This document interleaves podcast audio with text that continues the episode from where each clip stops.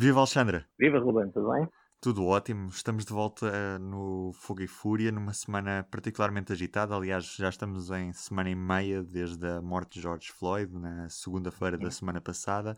Entretanto, tivemos a assistir a várias manifestações, algumas mais pacíficas do que outras, outras altamente reprimidas pela polícia, nomeadamente com gás lacrimogéneo, com balas de borracha, situações mais extremas também em alguns estados dos Estados Unidos. Aliás, há muitos anos que já não se viam manifestações em todos os 50 estados. O que eu te pergunto é como é que o presidente norte-americano tem reagido a estes protestos, que, que é um protesto antirracista e também contra a violência policial? Sim, o, o racismo e a violência policial são dois problemas nos Estados Unidos, em muitos outros países, evidentemente, mas uh, escusamos, bom, escusamos não, eu vou dizer agora, estamos a falar dos Estados Unidos, portanto tudo o que nós falarmos é, é naturalmente é, respeitante aos Estados Unidos. São dois problemas na sociedade americana uh, que é claro que, por vezes, ouvimos eh, alguns líderes políticos a dizer que é preciso resolver. Essas coisas não se resolvem necessariamente. É? O próprio candidato do Partido Democrata, que espera venha a ser o candidato, o, o Joe Biden, disse hum, neste fim de semana numa declaração sobre os uh, protestos que estão acontecendo nos Estados Unidos que, se for eleito presidente, nos primeiros 100 dias vai preparar um plano para tentar eh, fazer, enfrentar este, estes problemas, mas que disse também que não, não se pode comprometer com uma resolução uh, no seu mandato e, e, que é um trabalho de uma geração. É? Portanto, isto, é, isto, este problema ainda não começou sequer a ser trabalhado uh, como como parte do reconhecimento, não é? ainda não, ainda não ainda, a sociedade americana ainda não reconheceu que tem este problema. Até porque o problema não é só um problema legislativo, é também um problema de consciência, como, como bem dizes. Claro, é, é como em tudo, não é? Como nós tivemos. Uh, houve, uh, o, passado dos Estados Unidos em termos de escravatura, segregação, que vamos recordar, por exemplo, quando acabou a escravatura nos Estados, nos Estados Unidos, a segregação foi uh, legal em vários estados, nos estados perdedores, especialmente nos estados perdedores da, da, da Guerra Civil, que, que, teve como grande pano de fundo a escravatura, uns a favor, outros contra. Já no século XX eh, havia leis de segregação no, nos Estados Unidos. Portanto, isto é uma coisa bastante recente em termos históricos. Há pessoas vivas que passaram-se a, essas, esse tipo de, de situações. Uh, uh, e é claro que no dia a dia, a comunidade afro-americana, isso é muito sentido. É sentido de uma maneira que as outras pessoas não conseguem perceber, se calhar, não conseguem entender. Quem está mais disposto a pôr-se no lugar dos outros e a, e, a tentar uh, ouvir as, as, as, queixas e perceber o que é que está em causa, pode fazer meio caminho para ajudar. Agora, as outras pessoas não, não, não, não, não vão mudar porque apareçam, aliás, como, como é um, como se costuma ouvir muito, não é? Então, eles até já tiveram um presidente negro e nada mudou. As coisas não mudam porque se tem um presidente negro ou porque se tem um amigo uh, negro, não é? Como aquela piada que se diz. Mudam Primeiro, começando por reconhecer que é um problema e discuti-lo. Ora, isso ainda nem sequer eh, existe nos Estados Unidos, como estamos a ver nesta reação da comunidade afro-americana. Uhum. Donald Trump também a, a, se afirmou como o presidente da lei e da ordem e mandou, de certa forma, reprimir estes protestos. Uh, de que forma é que isto também foi recebido pelos manifestantes? Houve um intensificar das manifestações desde então ou as coisas tenderam a acalmar? Uh, não parece que alguma coisa acalme por intervenção do presidente Trump. Uh, o que aconteceu foi que, ao que parece, no último dia, uh, os, uh, aqueles episódios mais, de maior violência são menos já, mas isso também não sabemos se é já por causa do cansaço também, essas coisas geram cansaço e, e, há, e há, de facto também muita gente um, que, que, incluída nos protestos e que está a fazer apelo já à não violência, portanto há, há, há uma série de coisas que não me parece que passem pelo, pela intervenção do Presidente Trump, que tem sido até bastante criticada no Partido Republicano. É claro que já desde a campanha eleitoral de 2016, o então candidato Donald Trump quis apresentar-se como candidato à lei da ordem, mas isso é mais fácil dizer do que depois um, eh, confirmar no terreno, não é? Eh, não, não, os Estados Unidos também não são propriamente o país em que um presidente, apesar do imenso poder que tem, uh, que possa mandar alguém bater em alguém e já está, que as coisas não se passam assim, obviamente, uh, e, e, toda esta oposição ao presidente Trump vamos lembrar mais uma vez que ali há uma, há, um, há uma parte do eleitorado muito fiel ao presidente Trump e, e que não, não vai deixar de votar nele, seja o que quer que ele faça. E depois há outra parte do eleitorado que, desde o primeiro dia em que ele foi eleito, que não admite nunca votar no, no, no, Donald Trump, ou seja, como for, não é? Portanto, um, ehm, essa, essa, eh, esse posicionamento em relação ao presidente Trump tem quatro anos, não é? Não, não, não ia mudar agora por causa de, de uma decisão no outro sentido em relação a estes protestos. E é isso que nós estamos a ver na rua. É claro que se um candidato a um presidente que alguém considera ser o mais incompetente e mais ehm, violento presidente da, da, da história moderna do, do, dos Estados Unidos não vão propriamente aceitar numa democracia eh, ser ameaçados com dessa ou daquela forma. A tendência será até para reagir mais. Portanto, não, não me parece que tenha sido por causa da intervenção do Presidente Trump. Donald Trump acaba por ver aqui uma oportunidade também para desviar as atenções de toda a pandemia que está a matar milhares de pessoas nos Estados Unidos. Acaba por ser vantajoso para ele ou não podemos dizer isto? Não sei, a, a, questão é que hum, este, este ano tem sido muito fértil em acontecimentos extraordinários. Começamos com, eh, já não estamos lembrados, muitos de nós, se calhar, mas eh, houve um impeachment, o terceiro impeachment na história do, dos Estados Unidos. Eh, depois, que, que ia dominar todo o ano eleitoral, até às eleições de novembro. Depois, isso desapareceu completamente do mapa por causa da pandemia. Eh, com o número de mortes nos Estados Unidos, eh, era, era evidente que isso ia dominar as eleições e, e já havia muitas análises sobre uh, se isso seria positivo ou negativo para as, as, a eleição, do, do, a reeleição do Presidente Trump. Agora temos este caso dos protestos anti-racismo e contra a brutalidade policial nos Estados Unidos. Eu acho que, como sempre achei, em relação a cada um desses casos, vale para todos, que há muito pouca coisa que o Presidente Trump possa fazer que vai afastar os seus uh, apoiantes mais fervorosos ou trazer para a sua área uh, pessoas que estavam indecisas ou, ou independentes ou, ou, do Partido Democrata. Nesse sentido, não, não sei se vou muito por aquela linha em relação à pandemia, por exemplo, de dizer que como houve muitos mortos, ele vai ser penalizado vai, pela sua base de apoio mais fervorosa? Certamente que não, não é? Nós vemos isso nas teorias da conspiração que há, na desglobalização que há, portanto, não, não, é, não há nenhuma possibilidade de uh, a base eleitoral do, do, mais fervorosa do Presidente Trump se afastar dele porque morreram mais ou menos pessoas. Aqui na resposta dos protestos, tipicamente também é esta visão de, de uma resposta mais musculada, também é bastante do agrado de, de uma parte importante do eleitorado do, do Presidente Trump.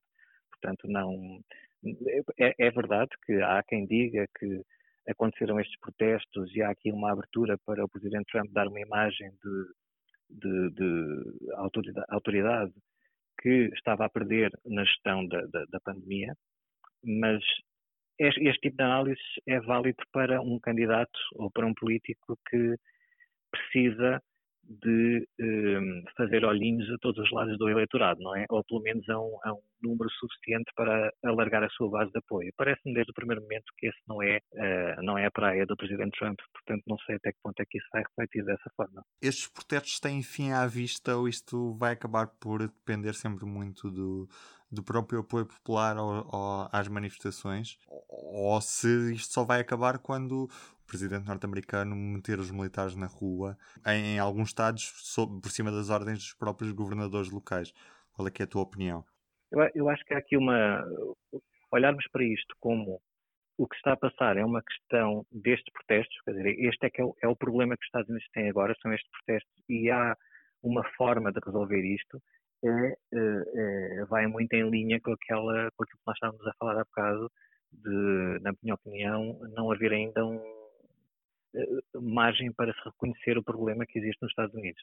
Isto não, isto, isto não é um problema de protestos, isto não é sequer protestos por causa do homicídio do George Floyd uh, no início da semana passada. E isso é a mola que faz com que as pessoas saiam para as ruas, mas isto é um problema com séculos, com, uh, que, que, tem vindo a agravar, porque quando, uh, quanto mais há, em teoria, pelo menos na lei, uh, igual acesso, igual oportunidade para todos, mais essa discriminação e essas diferenças são visíveis. É? Uma coisa é tu viveres num mundo em que, desde que nasces, és obrigado a aceitar que tens uma posição inferior na sociedade, outra coisa é quando na lei isso já não existe, mas tu continuas a sentir que não tens o mesmo acesso isso vai se agravando, vai se agravando e depois há estes momentos que se traduzem em explosões de, nos protestos e até com alguma violência que acontecem em muitas outras situações. Um, Dizer-se que isto, imaginemos que, que, que, havia uma intervenção violenta por parte do exército, isto ainda ia criar mais tensão e, e, e não sabemos que tipo de, de resultados podia sair daí.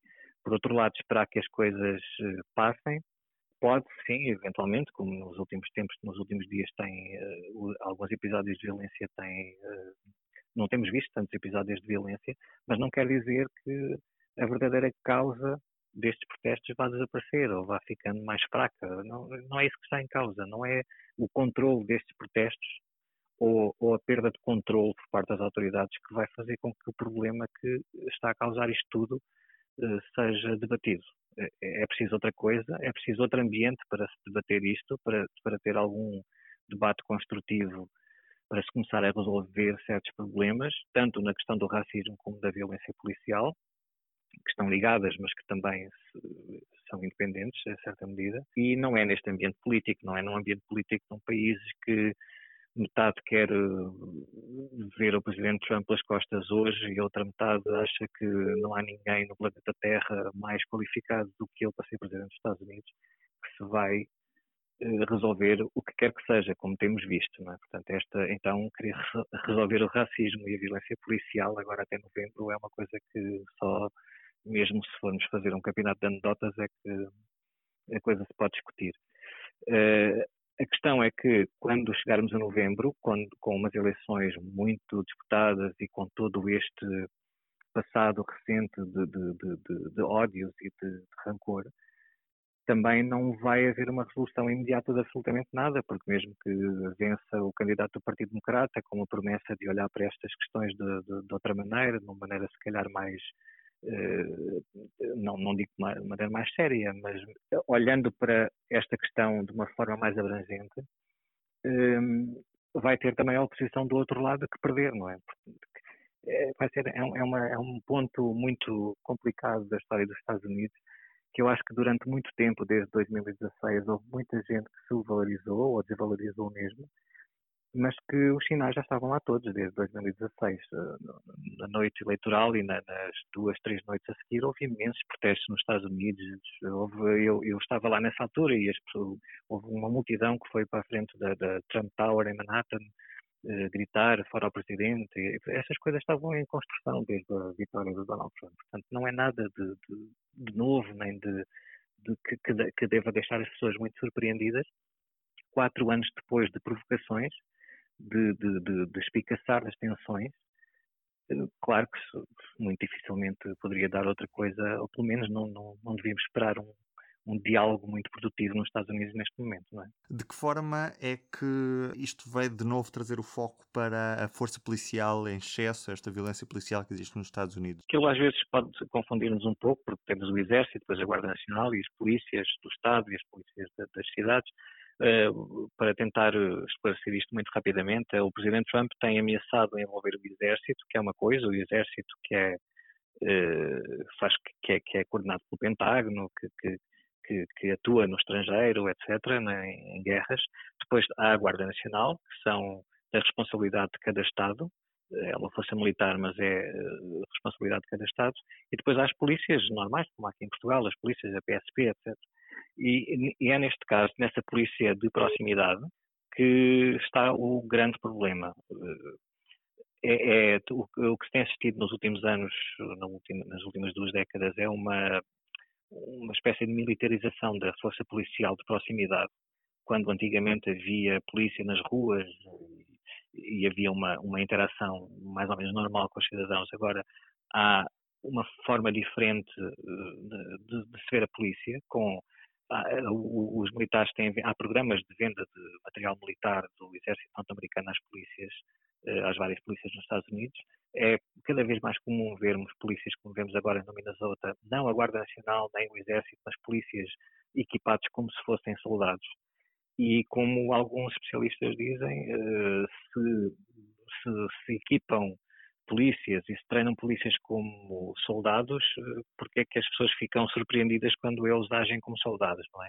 Há aqui esta questão que também está a dividir a polícia nos Estados Unidos, porque há muitas, eh, muitas unidades da polícia espalhadas por todo o país que têm uma abordagem completamente diferente. Por exemplo, há um, há um caso em Camden, em New Jersey, eh, em que a, a polícia de, dessa cidade veio agora eh, solidarizar-se com os protestos, eh, participaram em marchas em Camden eh, contra eh, o que se passou em Minnesota, no Minnesota, e o chefe da polícia lá de Camden disse que aquilo nunca aconteceria na, na cidade, em New Jersey. Portanto, há uma, há, um, há, um, há uma divisão também cada vez mais profunda na forma de lidar com os cidadãos por parte da polícia. É? Há, há, quem ache que é muito mais produtivo este tipo de mentalidade como em New Jersey, de proximidade e de envolver uh, os cidadãos e não fazer uma abordagem logo como se o suspeito fosse um criminoso merecedor de uma punição no, no, local. Muitas vezes com um tom e com um equipamento e com uma forma, com uma expressão uh, ameaçadoras que faz também com que do outro lado, por medo ou por uh, reação de outro tipo qualquer, haja também uma reação mais violenta e depois a situação não se consegue dominar. Isso é algo que está a ser eh, muito discutido nos Estados Unidos eh, nos últimos anos, mas a verdade é que esta militarização da polícia parece que também tem contribuído para espicaçar ali as tensões no meio dos protestos. Não é? Portanto, eh, não sabemos bem qual é que vai ser também o, o desenvolvimento desta questão, mas é também muito importante porque se ao mesmo tempo se quiser uh, combater certas, certos, certos problemas com séculos relacionados com o racismo, com os preconceitos, ao mesmo tempo também é preciso repensar uh, a, a, forma, a interação entre a polícia e os cidadãos. Alexandre, acho que é isto. Então vá, grande abraço. O público fica no ouvido.